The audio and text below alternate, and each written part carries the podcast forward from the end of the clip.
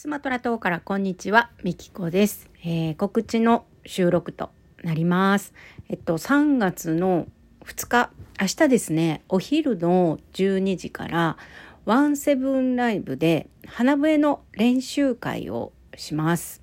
えー、ワンセブンライブはグループコールっていう、えー、機能があって、まあ、何人か集まってえー、一緒にお話しすることができるんですね。そこで、えっと、花笛の練習会をします。明日3月の2日、えー、お昼の日本時間12時から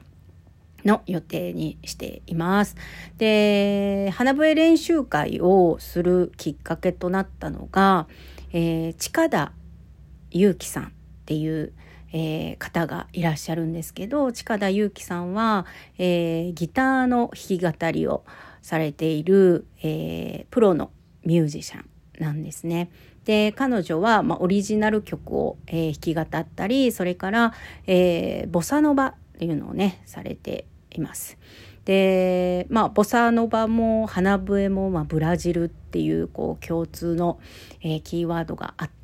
で花笛に、ね、すごく興味を持ってくださったんですよ。でもう買いますって言ってねその場でねあの花笛をネットショップで購入されたみたいで。でその後ねやっぱり音を出すのが難しいんですって、えー、練習会やってもらえませんかっていうね声をかけてくださってじゃあグループコールでやりましょうっていう、えー、ことで、えー、3月2日12時からね、えー、ゆうきさんと一緒にするんですけど、えー、別にねこれ2人で、あの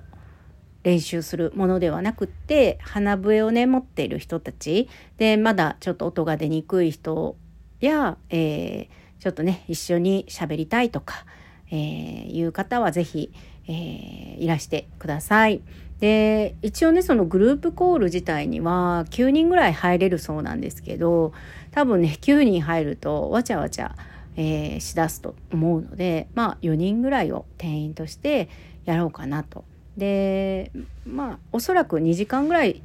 えー、グループコールしてるんじゃないかなって思いますのでその間、えー、入れるタイミングでね入って入れ替わったり、えー、してもいいんじゃないかなって自由にね、え入退出、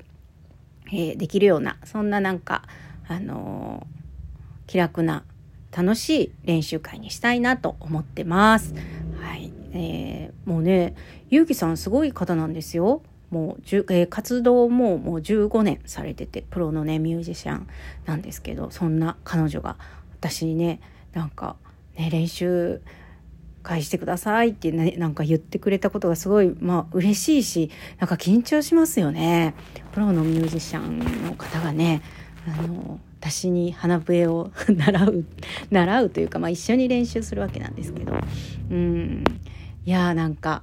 すごいね面白い出会いがどんどんどんどんつながっていってます。はい、皆さんもこの楽しい輪にぜひ